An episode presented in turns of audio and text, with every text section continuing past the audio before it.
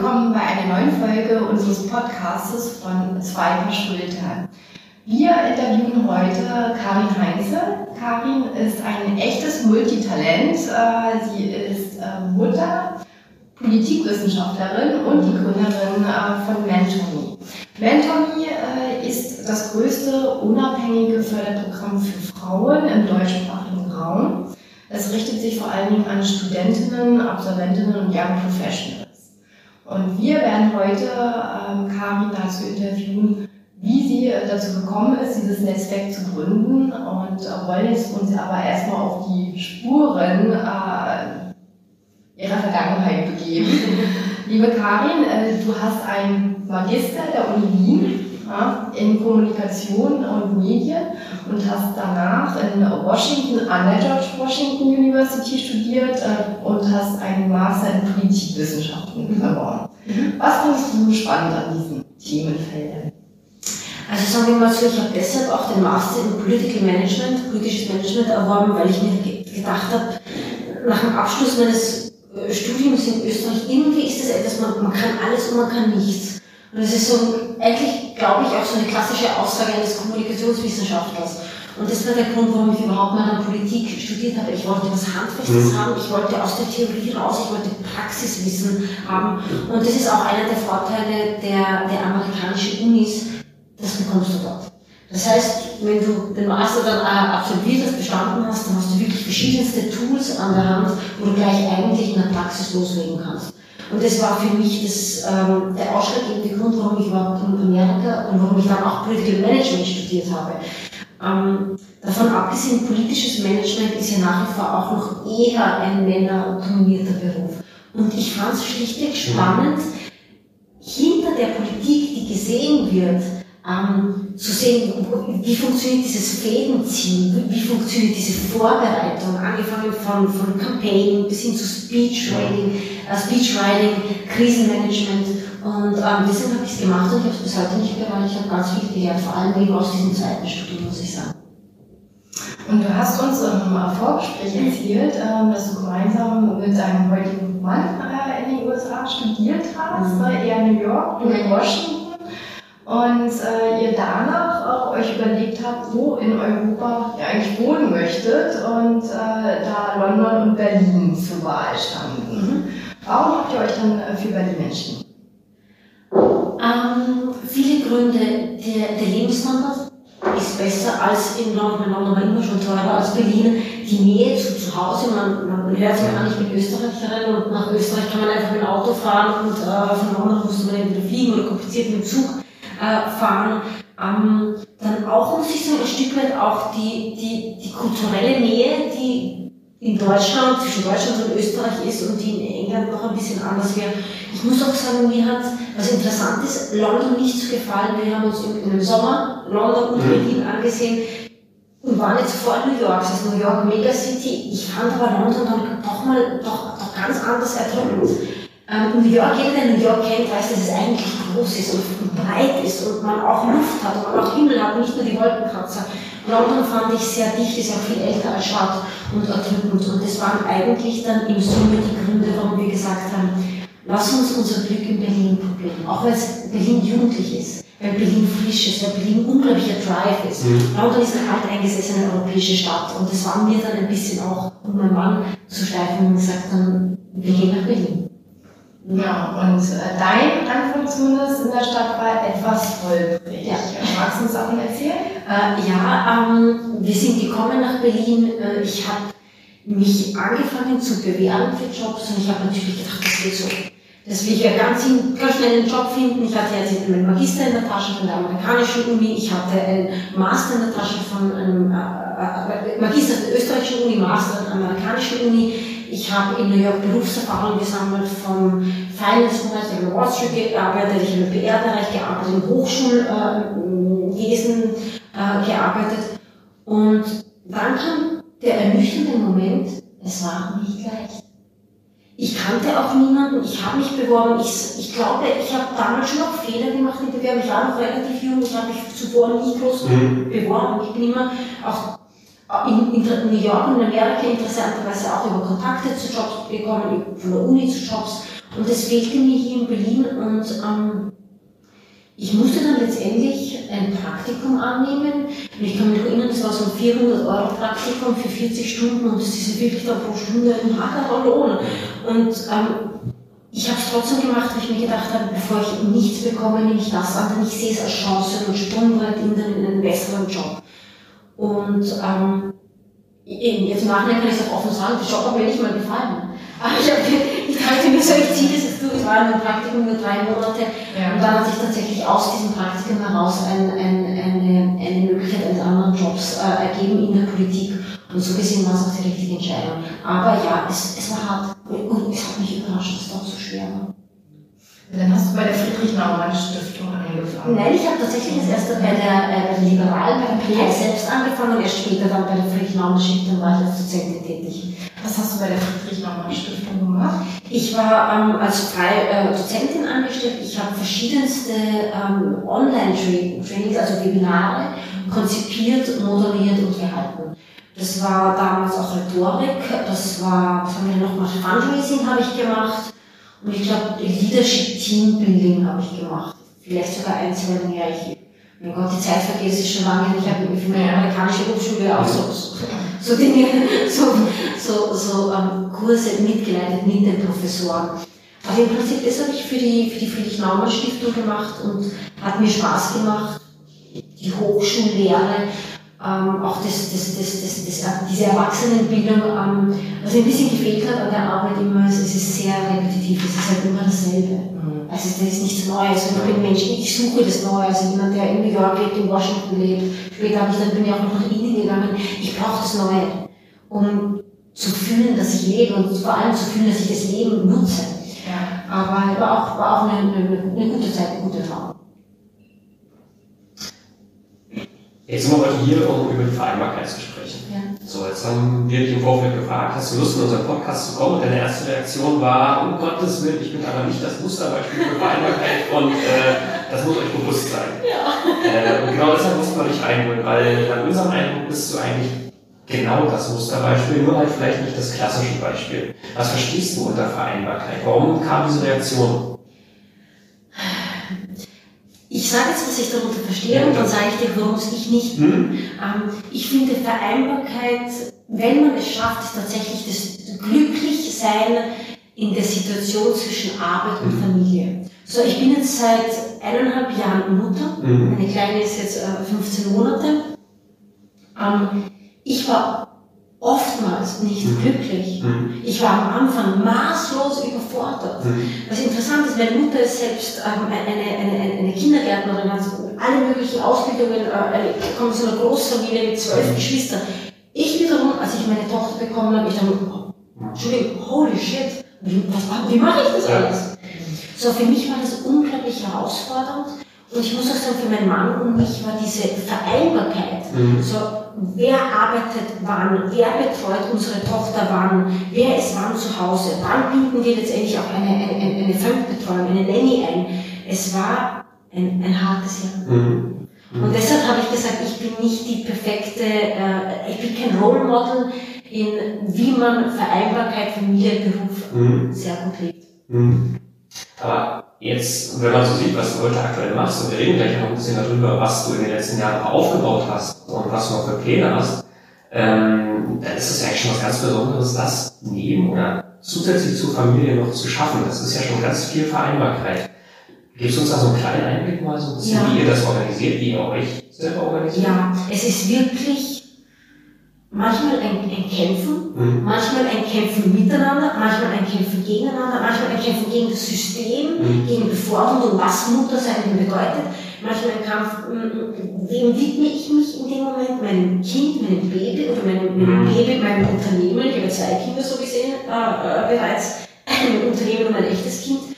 Ähm, und so gesehen war es tatsächlich sehr schwierig bezüglich Vereinbarkeit, mein Mann und ich haben auch einige Zeit gebraucht, bis wir überhaupt mal eine, eine Waage gefunden haben, die halbwegs im Gleichgewicht ist zwischen wie gesagt, wer, wer kümmert sich an, wann nehmen wir Nanny, wie viele Stunden nehmen, nehmen wir Nanny. Und das war unglaublich schwer. Das hat sich wirklich das komplette erste Jahr gezogen. Mhm. Das hat also eine gefühlte Ewigkeit für einen Menschen, der schnell lebt, der es gewohnt war, unabhängig zu sein. Mhm. Ich war es gewohnt, unabhängig zu sein. Mein Mann liebt auch seine Arbeit, mein Mann ist auch sehr mhm. ehrgeizig und auch sehr erfüllt in seinem Job. Ich war das auch mit Maximilian, ich war es gewohnt, frei zu sein. Mhm. So, und da war das tatsächlich eine komplett andere Situation, wo wir auch an unsere Grenzen gestoßen sind. Mhm. An unsere Grenzen als Einzelpersonen, aber auch an unsere Grenzen als Paar und an unsere Grenzen als, als Arbeitsmensch, sag ich mhm.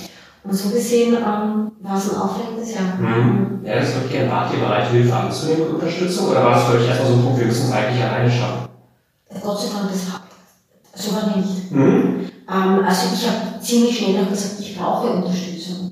Ähm, mein Mann hat ziemlich schnell gesagt, du mhm. brauchst Unterstützung, wo eigentlich schon, finde ich, ein Fehler im System ist. Und warum ich es, wir Unterstützung brauchen, nicht ich. Ja.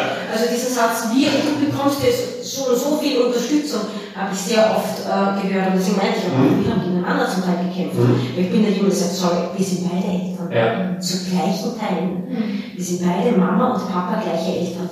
Aber, ähm, und wieder zueinander gefunden. Ja, ja. das war vorwegzunehmen. Also wir leben auch noch zusammen, sind auch glücklich zusammen. Von mir und von meinem Mann, die Eltern sind nicht in Berlin, das heißt, wir haben keine Großeltern hier und deshalb war für uns auch ziemlich schnell klar, dass wir ähm, eine, eine Betreuungsunterstützung brauchen von einer Nanny.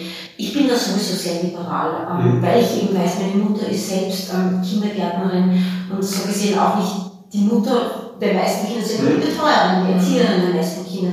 Und deshalb ähm, habe ich kein Problem zu vertrauen, mhm. ja, wenn die Betreuerin gut ist. Und ich glaube, wir haben das erste Mal auch eine Betreuerin, also eine Nanny bekommen, die haben wir auch heute noch, ich liebe sie, ähm, als, als meine Tochter drei Monate lang. Mhm. Also ein paar Stunden, es wurde langsam sukzessiv mehr, am Anfang war es ein paar Stunden, dann war irgendwann mal von 10 bis 5 und dann war mal von 10 bis 6, mhm. im Moment sogar von 9 bis 6, also relativ lang von Montag bis Donnerstag. Ja. Aber war wirklich kein Problem. Ja.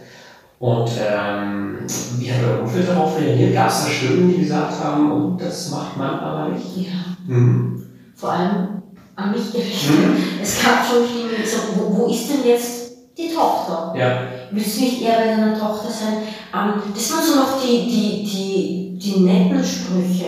Also ich habe da wirklich auch sehr vieles gehört, wie du solltest eigentlich mal dein Unternehmen auf die Seite mhm. Legen und dich deiner Tochter widmen, weil das mhm. ist, was im, Leben zählt. Natürlich zählt die Familie im Leben, aber ich finde, ich zähle auch im Leben und das, was ich mitbringe als Mensch. Und mein Unternehmen ist das, was ich geschaffen habe. Und was ich auch immer äh, wusste und auch heute noch sage, ist, ich möchte die beste Mutter sein, die ich sein kann, um mhm. mich dabei selbst zu verlieren. Mhm. Mhm. mhm. Ja, das ist ein, schönes Zitat. Ja. Wie hast du denn auf diese Sprüche reagiert? Ja, weil, also wir wissen das, glaube ich, alle aus eigener Erfahrung. Es ist manchmal ganz schön schwer, mhm. äh, da trotzdem gelassen zu bleiben, weil auf der einen Seite möchte man natürlich aufklären, auf der anderen Seite denkt man sich natürlich auch, das ist ein unheimlicher Eingriff in die eigene Privatsphäre, eine unheimliche Anmaßung, ja. äh, mit solchen Sprüchen auf insbesondere Mütter ja leider zuzukommen. Mhm. Also sagen wir so, ich ich weiß keine, die irgendwie besonders clever gekontert hat. Es hat mich schon getroffen. Es trifft einen schon und leider Gottes irgendwann, je öfter man solche Kommentare hört, mhm. desto mehr fängt man auch zu nachdenken an. Mhm. Desto mehr fragt man sich, hm, ist da was dran? Bin ich eine schlechte Mutter? Mhm. Und, und ich, das äh, fand ich eigentlich, obwohl ich mir solche Sorgen gemacht und solche Gedanken dann mhm. fand ich es gleichzeitig auch unheimlich traurig dass dieses Feedback von anderen Menschen es tatsächlich mit mir macht. Und ich wusste auch gleichzeitig, das, das ist nicht richtig. Es ist nicht richtig. Es ist deren Bild davon, wie eine Frau heute sein muss. Es ist aber nicht mein Bild. Und ich finde, es ist auch kein modernes Bild, wenn es die Frau nicht mhm. möchte.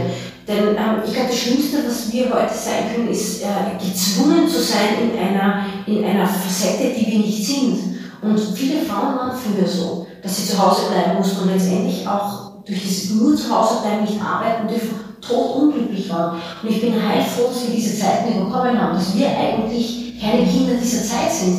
Und deshalb, wie gesagt, ich, ich habe mir selbst gesagt, das nimm dir, lass es nicht zu nah an dich zukommen, schau, dass du deine Mitte findest, deinen Weg. Und solange du das Gefühl hast, eine gute Mutter zu sein, mhm. und solange dir dein Kind zeigt, du bist eine gute Mutter, dann ist eigentlich alles gut. Mhm. Ähm, Gab es auch die anderen Stimmen in äh, deinem Leben damals, die dich bekräftigt haben, die dich unterstützt haben bei dem Weg, den du äh, gewählt hast? Ja, interessanterweise sogar ähm, noch mehr außerhalb des familiären Kontexts. Mhm. Leute, die mich zuvor schon kannten, aus, mhm. dem, aus, dem, aus dem beruflichen Kontext, von meinen Mentoring-Aktivitäten, also mhm. was ich mit meinem Unternehmen gemacht habe, da waren sehr viele ähm, Stimmen, die unterstützend waren. Und ich bin auch eine dieser Frauen, die sagt, auch sehr viele Mütter haben unterstützt. Mhm. Also es gibt ja sehr viele Mütter, die sagen, ja, andere Mütter haben sie kritisiert. Ähm, ich gehöre nicht zu denen. Ich habe wunderbare Mütter um mich gehabt und habe heute noch wunderbare Mütter um mich, die mich bestärkt haben. Mhm. Mhm. Wir hatten schon in einem anderen Gespräch, ähm, dass sich damals die Mutter im Prinzip so ein bisschen selektiv ihren Bekanntenkreis damals zurechtgeschnitzelt hat, also so ein bisschen ausgewählt hat, äh, wer, wer, wer ist jetzt gerade, wer tut mir gut und wer tut mir nicht so gut, gerade in dieser Phase. Ist das auch so ein Muster, was du mir wiederfindest? Nein. Bei mir ist mein Bekanntenkreis im Groß ist meine Arbeit. Mhm. Ich habe hab Freunde, aber ich habe wenig Freunde. Mhm. Das, ähm, für das ich wirklich brenne, ist ja, ist ja mein Unternehmen und meine Arbeit. Und mich hat man, wie gesagt, vorher als, als Karen wahrgenommen, die ein Unternehmen hat und dann mit mhm. Kind eigentlich auch. Mhm. Und, und, auch als ich schwanger war, hat man zwar gesagt, ah, ich bin schwanger, aber ich war immer dieselbe. Mhm. Das heißt, so gesehen, ich musste mir diesen Bekanntenkreis von Frau, oder Frauen oder Männer, die, mhm. die, die, die mich da, ähm, die im selben Boot sitzen, eigentlich gar nicht suchen. Ich als Typ persönlich, ich, ich wollte gar nicht irgendwie nur in so Frauenkreisen sitzen, wo es dann nur um, mhm. um, um, um mhm. Windeln etc. geht. Äh, es, stimuliert mich nicht und es mhm. inspiriert mich nicht. Mhm. Ich, ich, will mit Leuten sprechen über Potenziale in der Jobwelt, über, über, über Synergien, über, über Kooperationsmöglichkeiten. Das ist im Prinzip das, was mich persönlich mhm. antreibt. So gesehen, ähm, die Frage hat sich nicht gestellt und es war tatsächlich nicht ja. notwendig, mir einen Kreis äh, zu suchen von ja. Menschen, die da im selben Boot sitzen. Wie klappt das heute bei euch mit der Familienorganisation? ne? Also ist aber das erste kritische Jahr, über das haben wir ja schon gesprochen. Und ähm, jetzt äh, sagt du ja auch, ne, jetzt habt ihr da wirklich euer Gleichgewicht gefunden. Ähm, was, was sind vielleicht auch ja. Tipps und Tricks, die du unseren ähm, Zuschauern und Zuhörern mitgeben mein Gott, ihr Lieben, ich, ich, ich bezeichne mich ja nicht als jemand, der, der Vereinbarkeit gut schafft, deswegen ich werde mich hüten, Tipps zu geben. Mhm. Ich kann aber berichten, wie es bei mir ist und was ja. funktioniert und was immer noch nicht funktioniert. Mhm. Eines habe ich gelernt, vielleicht, ist, das ist kein, kein Tipp, aber vielleicht, ähm, ach Gott, eine Aussage des, ähm, des es wird letztendlich immer gut. Ich habe gelernt, dass sich sowieso immer alles ändert mit einem Kind. Es gibt keine Konstanze, mhm. mhm. Konstante. Wenn mal zwei Wochen das Schlafen wunderbar funktioniert, dann auf einmal gar nicht mehr. Und als Eltern sagt sich, warum denn? Und, und das habe ich gelernt. Und ich glaube, vielleicht, wenn das ein Tipp ist, ähm, den ich geben würde, ist, und genauso wie beim Unternehmertum ist es dasselbe, was ich auch lernen musste nach, nach harten Jahren, ist ruhig bleiben und, und probieren, bei sich zu bleiben und zu wissen, es sind Phasen. Und die Phasen, also wenn es schwierig ist, es geht wieder vorbei und es kommen Phasen, äh, wo es besser wird. Ob ich das immer meistere? Nein. Mhm. Ich habe viele Momente nach wie vor, wo ich verzweifelt bin. Ähm, aber ich glaube, wenn man, wenn man rückblickend ähm, auf diese ganzen Ups und Downs äh, sieht, dann, dann erkennt man eigentlich ein Muster, es geht immer weiter. Es gibt fast immer, sage ich mal, eine Lösung, ähm, und dann einfach, einfach weitermachen und, und, und ruhig bleiben. Mhm. Selbst in Momenten, wo man als, als Mutter oder als Vater wirklich verzweifelt am Abend nach Hause und sagt, ich will nur meine Ruhe und das Kind will nicht einschlafen. Und das hatte ich auch oft. Aber ruhig bleiben, glaube ich, wäre ähm, ein Tipp. Ich, mir ist bewusst, dass das leichter gesagt ist als getan, vor allem wenn ich selbstverständlich mhm. irgendwie morgen übermorgen so eine Situation habe, ich denke, ich halte es nicht mehr aus. Aber ja, ich glaube, diese Momente am Abend, äh, die haben wir heute immer noch. Unser, unser Sohn ist etwas älter, ne, der ist ja vier und äh, die haben wir noch nach wie vor. Wir haben äh, vorhin auch über Arbeitswege gesprochen ne, und wir sind jetzt hier in den neuen Räumen von Mentomy oder vorübergehend neuen Räumen äh, von Mentomy und äh, du wohnst jetzt ganz in der Nähe. Du hast quasi entschieden, ja. dein Unternehmen zu dir zu holen, ja. ne? um dir halt auch die Arbeitswege zu sparen. Kannst du uns ja. darüber noch was erzählen? Genau, ich bin im Moment hier im wunderbaren Coworking Toddler, ein Konzept, ähm, das äh, Working Space mit Kita vereinbart und vor allem auch für Selbstständige Unternehmer wie mich geeignet ist. Ähm, ich habe hier jetzt meine, meine kleine Dikita. Mhm. Steck, das ist ein hässliches Wort, aber meine kleine bringt jetzt hier äh, die Kita. Ich bin im Moment mit meinem Team hier, werde dann zwischenzeitlich noch woanders sein und werde ich ein Büro beziehen, was direkt neben meiner Wohnung ist. Mhm. Sprich, die Nebenwohnung. Das heißt, ich gehe da zwei Sekunden in, die, in, in mein Office, von zu Hause in mein Office. Ähm, auch das war tatsächlich ein längerer Weg der Entscheidung. Wollen wir das machen? Machen wir das? Ähm, es hat auch finanzielle Gründe, warum man es nicht macht. Die Wohnung, die wir dann als Büro mhm. beziehen, mhm. hätte man auch für mehr Geld vermieten können. Ich bin auch immer ein bisschen im, im Clinch so, ich bin in der Verantwortung für mein Unternehmen, für mein Unternehmen möglichst wenig zu zahlen an Miete, ja. Büromiete. Mhm. Auf der anderen Seite bin ich äh, zur Hälfte die Besitzerin der anderen Wohnung und denke, möglichst viel zu bekommen. das ist wirklich ein Dilemma, ich sag's euch. Aber wir haben, beziehungsweise ich habe erkannt, dass der Wert dessen, dass das Büro direkt neben mhm. meiner Wohnung ist, dass ich mir die, die, die, die, die Reisezeit mhm. sparen im Büro, das hat auch einen unglaublichen Wert, der vielleicht manchmal auch mit, mhm. mit, mit, mit, mit, mit dem finanziellen Wert muss man was vergleichen. Mhm. Deswegen habe ich jetzt auch kein Problem und zum Glück mein Mann auch nicht, dass wir finanzielle Einbußen haben, aber dafür haben wir ähm, ähm, mein Büro und mhm. meine, meine, meine, meine, meine Wohnung des Lebens vereinbart tatsächlich. Ja, ja, also jetzt genau. passt das Wort wirklich genau. sehr. Ja. Das, das ist so ein wichtiger Ansatz. Also wirklich so, du hast jetzt gerade im Prinzip alles in diesem ganz, ganz kurzen äh, Statement gerade genannt. Also dieses, schaut euch die Kosten an, äh, schaut euch an, welchen Mehrwert bietet euch eine Entscheidung, wenn ihr jetzt gerade, also ihr holt, du holst die Arbeit im Prinzip direkt ran. Mhm. So, also du, du hast den Weg nicht mehr. Klar, da kommen die Kosten entgegen und sowas. Und das, das, äh, Viele machen das schlicht nicht, dass sie wirklich so bewerten, die einzelnen Punkte, was kann ich ändern, was kostet es mich eventuell, Mhm. Bis hin wirklich so klassische Make-or-Buy-Entscheidungen. Du hast vorhin schon gesagt, ihr habt äh, eine Nanny. Ähm, mhm. Habt ihr andere Unterstützer, die euch im Alltag noch, noch helfen? Also Stichwort Putzhilfe äh, etc. Ja, ähm, seit einigen Monaten haben wir auch eine Putzhilfe, jetzt sogar ähm, wöchentlich. Aber ich hatte es die ersten Monate, wo mein, mein, mein Kind auf der Welt war, nur alle zwei Wochen. Mhm. Das das war schlichtweg viel zu wenig. Mhm. Und ich merke jetzt, wo die Kleine älter wird, wird sie halt noch mal viel weniger, ja, weil ja. Die, die, trecken, sie vertreiben ja alles. Und ich persönlich bin extrem ordnungsliebend. Mhm. Um, und mich macht das verrückt, wenn überall mhm. Chaos herrscht. Also ich, ich, muss wirklich aufräumen, um zu entspannen. Mhm. So, und vielleicht hat es auch die Zeit gebracht, dass man sagt, es, das Leben und Vereinbarkeit kostet nun mal. Mhm. Und mhm. dafür haben wir aber auch ein Stück weg äh, Seelenfrieden mhm. und, und, und Zeit, die wir anders mit unserem Kind verbringen können, als hier irgendwie Staub zu saugen, zu putzen etc. und dann irgendwie noch, noch mehr Stress zu haben, weil eigentlich will man mit dem Kind. Mhm. Das Kind will eigentlich mit einem selbst spielen und gleichzeitig muss man putzen. Und ähm, so gesehen, glaube ich, haben wir da tatsächlich eine, eine gute äh, äh Balance geschaffen. Also wir haben über den holprigen Anfang in Berlin gesprochen und äh, ich denke, diese Erfahrungen haben mich dann äh, MentorMe auch zu gründen. MentorMe, ähm, hatten wir schon gesagt, das größte Netzwerk für Frauen im deutschsprachigen Raum, oder Förderprogramm für Frauen im deutschsprachigen Raum. Ähm, für die, die es nicht kennen, ist ein zwölfmonatiges Programm im Rahmen dessen die weiblichen Mentees, erfahrene Mentorinnen und Mentoren zur Seite gestellt werden. Mhm.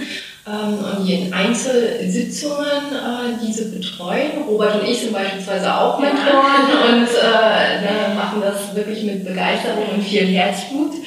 Ähm, daneben werden berufliche Trainings angeboten und äh, sehr viele Netzwerkveranstaltungen, die übrigens auch sehr toll sind. Wir haben auch an einigen schon teilnehmen dürfen. Ähm, und es ist wirklich ein tolles, rundes Programm, jetzt auch aus Mentorensicht. Ähm, erzähl uns mal, äh, was die Initialzündung für Mentoring gegeben hat. Die Initialzündung, tatsächlich waren es ein paar Zündungen, die da den Motor angemacht haben. Ähm, eine Kombination aus, ich bin eben nach Deutschland gekommen, hatte, ich habe vorher mal erwähnt, hatte keine Kontakte, musste wirklich von unten starten im Praktikum, wo ich gut ausgebildet äh, war. Später, als ich im Job Fuß gefasst habe und in die Politik gekommen bin, ähm, habe ich da natürlich auch meine Lehrjahre gehabt, hatte auch schon oft Situationen, wo ich mir gewünscht hätte, einen Sparringpartner, einen Mentor, mit dem ich mich austauschen kann. Der erfahrener ist, der mir Feedback geben kann, ähm, wie kann ich gewisse, äh, sogar Konflikt Situationen lösen. Und das hatte ich nicht, damals hatte ich das auch überhaupt nicht am Schirm. Ähm, dann, ich habe meinen Job in der Politik verloren.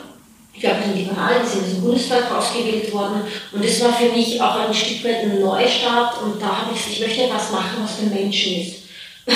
Was interessant ist, wenn man das sagt, wenn man aus der Politik kommt, weil man ja. für die Menschen machen. Ich glaube, das sind nicht ehemalige Kollegen.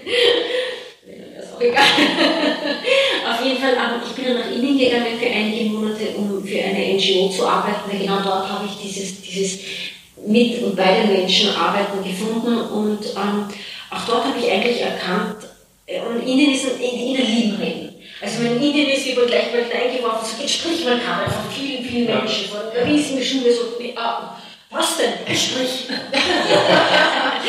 und irgendwie, ich habe in Indien nicht nur wegen dem, sondern auch, weil es schlichtweg eine, eine, eine andere Welt ist und in Indien ein Land ist, wo man der einzige westlich ist, dass man, wenn man sich auf gewisse Dinge einlässt, man unglaublich wachsen kann und man so viel mehr kann, als man selbst glaubt und auch als andere geglaubt haben. Oftmals sehen andere wir begegnen Menschen, die sehen Potenziale in uns und wir begegnen Menschen, die sehen manchmal sogar nichts in uns. Und es ist so schade. Manchmal glauben wir an unsere eigenen Potenziale nicht. Und in Indien habe ich auch erkannt, ähm, dass das falsch ist, dass wir wirklich wesentlich mehr können, als wir und oftmals auch andere selbst glauben. Und mit dem Wissen bin ich zurückgekommen. Und am Anfang habe ich mich für Jobs beworben, aber im sozialen Sektor, weil ich wollte in diesem Bereich bleiben. Und ähm, Schließlich, wenn ich keine Erfahrungswerte in der Vergangenheit hatte, habe ich keinen Job bekommen und irgendwann dachte ich, einfach selbst. Mhm. Und das war mehr oder weniger der, der Anfang auch von Mentorie. Und ich habe mir einfach überlegt, was kann ich denn mit meinen Händen machen, ähm, was einen Impact, eine positive, äh, positive Wirkung in, in, dieser Welt erzeugt. Und ähm, dann war es Mentoring, weil ich ein Politik-Mentoring-Programm mitbetreut habe. Es war diese Training, weil ich auch im Hochschulbereich gearbeitet habe und eine Stiftung im, im, im äh, im, im Webinarbereich gearbeitet habe. Ähm, und das waren quasi irgendwie so die Bausteine, die, dieses, die, die das Gerüst dieses Hauses Mentonie geschaffen haben. Und das war eigentlich der Ursprung und, und der, die, die, die Zündung der Mentonie. Ja, zwischenzeitlich habt ihr euch ja erheblich entwickelt. Anfang 2015 hast du Mentonie gegründet. Äh, mittlerweile hast du auch Mitarbeiterinnen und äh, ähm, ja, Mitstreiter an mhm. deiner Seite, die dich da tatkräftig unterstützen. Ähm, wie, wie seid ihr gewachsen? Wie schnell seid ihr gewachsen? Was waren die ersten ja, Reaktionen auf äh, Welttournee? Das ist eine gute Frage, weil wie schnell sind wir gewachsen, ist immer so eigentlich unglaublich subjektiv.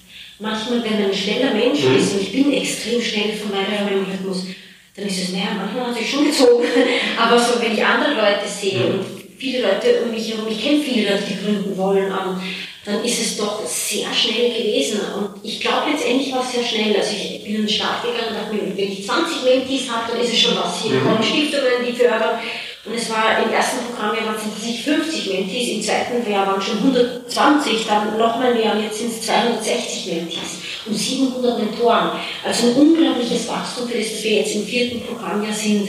Ähm, so gesehen ist es sehr schnell gewachsen. Ich muss aber sagen, es ist auch deshalb sehr schnell gewachsen, weil ich unglaublich viel dafür gearbeitet habe. Mhm. Weil ohne Arbeit gibt es auch keine, mhm. keine Resultate. Ähm, ohne Fleiß kommt nichts. Und ähm, so gesehen denke ich, dass das Wachstum enorm war. Das, das Gefühl, endlich mal ein bisschen zur Ruhe zu kommen, ist tatsächlich erst Anfang dieses mhm. Jahres in Kraft getreten. Also es waren drei Jahre lang wirklich Arbeiten bis, bis zum Anschlag.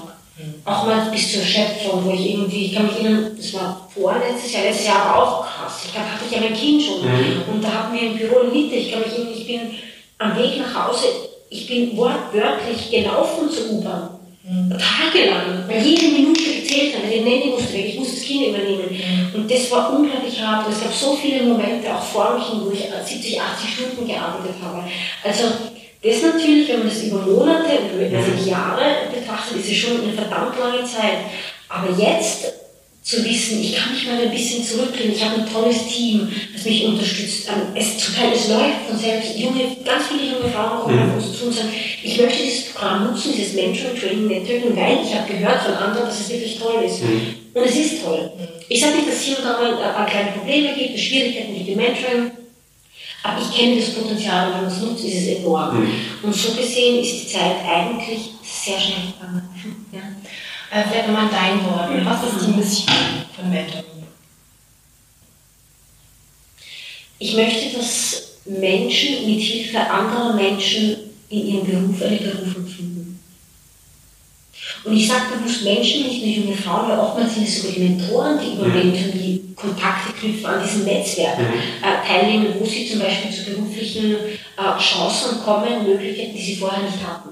Also Mentees sind in erster Linie die, die ja gefördert werden. Ja. Auch diese, diese Community ist so stark, dass es oftmals auch die Mentoren sind, die was haben. Wenn sie eben sagen, ihr seid auch gern Mentoren, es gibt einen Schutz zurück. Ja, ähm, aber eben auch von diesem Netzwerkcharakter.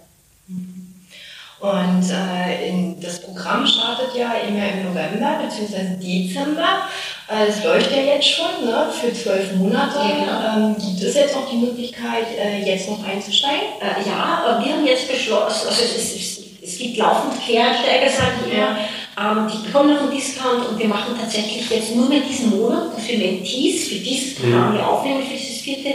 Ende Mai machen wir einen Cut, schlichtweg, weil wir uns dann in Vorbereitung fürs nächste Programm ja. schon befinden. Also so eine Vorbereitung dauert wirklich Monate. Mhm. Äh, Marketing, Planung.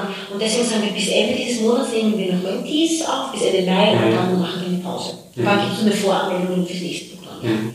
Und Mentoring nehme ich heute ja so als ein, ein ganzes Universum war. Es ist ja nicht mehr nur das reine, ich bringe Mentoren und Mentees zusammen, sondern ihr macht ganz, ganz viele tolle Events und äh, vielleicht kannst du da noch ein bisschen was erzählen. Ja, das ist übrigens ein schöner äh, Begriff, ja, es ist ein Universum. Mhm. Und das wird oftmals nicht gesehen. Viele Mentis kommen zu uns und sagen, ich möchte einen Mentor. Ich möchte jemanden haben, der mich beruflich weiterentwickelt. Das ist so der erste Anreiz, warum junge Frauen zu uns kommen. Und im Zuge des Programmjahres sehen sie, wow, da geht noch viel mehr. Mhm. Die machen ja, wir machen jetzt 100 Veranstaltungen im Jahr. 100. Also deswegen, wir sind die, das größte für Frauen, dann kann ich sagen, da sind wir wirklich. Und das macht keiner. Das ist wirklich ähm, enorm von Frauen, die Mütter sind, von Frauen, die Women of Color sind, von Frauen, die zum Beispiel in den Sozialsektor und in die Politik wollen, die in, in die Beratung wollen, ähm, von Frauen, die in Bewerbungsphase sind. Also das sind alles so diese Events, die wir machen. Wir haben aber auch Training angefangen von ähm, CV-Check, von Job-Interview-Trainings. Mhm. Also die bekommen Feedback von den Mentoren. Wie, wie performen sie in den Job-Interview? Was können sie besser machen? Ja. Ähm, und ganz, ganz, ganz bis verhandeln. Also ganz viele Formate. Das würde jetzt definitiv auf den Rahmen sprengen, wenn ich auf alles eingehe. Klar. Aber deswegen auch, ja, es ist ein Universum. Ja. Ja. Mentami leistet äh, ja gerade im Berufsleben einen großen Beitrag zur Gleichstellung von Frauen. Ähm, was muss aus deiner Sicht noch passieren, dass wir auch in allen Bereichen des Lebens eine tatsächliche Gleichstellung erreichen können? Ich bin Mensch, ich sage immer, Wandel muss bei uns selbst starten. Wir können natürlich sagen, das System, die Gesellschaft, die Politik, aber im kleinsten und vielleicht sogar im effektivsten sollten wir bei uns selbst beginnen. Das heißt, wir können uns überlegen, was können wir selbst machen, damit wir unsere Entwicklung Richtung Gleichberechtigung ähm, ähm, bewegen. Das heißt, als Frauen auch am Tisch mal zu haben und sagen, das möchte ich, das möchte ich nicht, gerne Nein zu sagen. Mhm. Als Männer auch zu sagen, ich höre dich. Mhm. Die Schwierigkeiten, die zum Frauen Oder ich möchte als Vater gehört werden. Mhm. Ich möchte auch zu Hause bleiben. Also ich glaube, bei sich selbst anfangen ist immer tatsächlich der erste und vielleicht sogar der beste Schritt. Wenn es alle täten, dann wäre die Welt wunderbar. Ähm, ich glaube aber auch, dass wir als, äh, als, als Gesellschaft Verantwortung tragen im Sinne von Unternehmen, mhm. dass Unternehmen auch achten, wo gibt es denn noch Unterschiede, Ungleichheiten, Ungerechtigkeiten, dass man wirklich sagt, äh, Männer und Frauen, die dieselbe Tätigkeit mhm. machen, müssen eigentlich denselben Lohn machen. Mhm. Ich weiß, dass es unternehmerisch nicht gut ist, ich bin selbst eine Unternehmerin. Mhm. Aber natürlich schaut man immer, dass man wenig Ausgaben hat, wenig finanzielle Ausgaben. Aber das wäre auch, das wäre eine Gleichberechtigung. Ähm, dann in der Erziehung, wenn wir Eltern sind, mhm. unseren Kindern mitgeben, unseren Mädchen mitgeben, du kannst genauso blau anziehen, du kannst genauso Fußball spielen. Die Junge aber auch, den Jungen auch sagen, es gibt nicht nur Lehrerinnen und mhm. Polizisten, sondern genauso die anderen Geschlechter. Ähm, also ganz viel ähm, auch im, im Sinne von Erziehung, von Bildung, von Self-Empowerment, und bezüglich so politischer Ebene, ich bin zum Beispiel, ich weiß immer noch nicht, ob ich die Quote befürworte. Auf der einen Seite hat es Vorteile, denn es zwingt Unternehmen, sich zu öffnen, sagen, wir holen jetzt Frauen rein und ich glaube, dass es trotzdem gute Frauen gibt, die dann erst eine Chance bekommen und sich dann beweisen können und selbst auf die Gefahr sagen, also eine Quotenfrau, dann denke ich, dann kämpft erst recht, mhm. dass du beweist, dass du gut bist. Auf der anderen Seite ist es unternehmerisch vielleicht manchmal nicht hm, äh, das beste Mittel, denn oftmals gibt es vielleicht einen Mann, der länger im Betrieb ist, aber durch die Quote wird der dann mhm. übergangen und dann ist es auch wieder nicht gerecht. Also ich glaube, es gibt ganz viele Mechanismen, an denen wir drehen können, von uns selbst bis hin zur Gesellschaft, Unternehmer, mhm. Unternehmen und Politik. Mhm. Was tust du jetzt selbst als Unternehmerin dafür, dass deine Mitarbeiter ihre Familie Sehr gut. Finde ich sehr gute Frage. Also was ich mache, und das sind aber eigentlich mhm von modernen Unternehmen eigentlich schon die Standards ist natürlich auch Homeoffice. Mhm. Es ist natürlich auch von zu Hause arbeiten, wenn das Kind krank ist. Ähm, was mache ich noch? Also was ich natürlich auch meinen Angestellten anbiete und unseren Unterstützern, ist selbst das Mentoring zu nutzen, mhm. äh, kostenfrei. Das kostet ja, ein Menti-Beitrag kostet ja etwas, damit sie selbst in ihrer Entwicklung weiterkommen. Ich persönlich als Führungskraft möchte meinen Mitarbeitern auch dieses ähm, proaktive Denken und Handeln weitergeben. Mhm. Oftmals sind Angestellte, nicht nur früher selbst Angestellte, eher ähm, reaktiv. Sie warten, bis Vorgesetzte ihnen etwas beauftragen und dann erst tun sie. Und ich sehe das wirklich bei vielen mm, Mitarbeitern. Ich glaube, wir selbst, nicht nur als Mitarbeiter im Job, sondern grundsätzlich als Menschen, mhm. können wirklich wesentlich stärker werden, überall wesentlich stärker auftreten, unsere eigenen Ziele wirklich realisieren, wenn wir aus diesem Passiven herauskommen. Ja. Das ist ganz viel persönliche Entwicklung versuche ich meinen Mitarbeitern mhm. zu geben. Mhm. Wow, so viel, so viel Power, liebe Karin. Äh, wir danken dir ganz, ganz herzlich für das Gespräch. Äh, wenn ihr Interesse habt, äh, Mentee zu werden oder Mentor, Mentorin bei MentorMe, ihr findet MentorMe auf allen äh, gängigen Netzwerken, Facebook, Instagram, LinkedIn sehr stark vertreten, natürlich auch einen Internetauftritt. Robert und mich könnt ihr demnächst, und zwar genau genommen am 4.6. bei den Mentoring Moms and Dads treffen. Da werden wir nochmal unsere Vision von der Familie 4.0 vorstellen. Ja, wir danken dir ganz herzlich äh, für dieses tolle Gespräch und äh, alles Gute noch weiterhin und äh, danke, dass du so einen tollen Beitrag leistest dazu, dass wir hoffentlich äh, bald hier eine tolle Gleichstellung erreichen. Danke.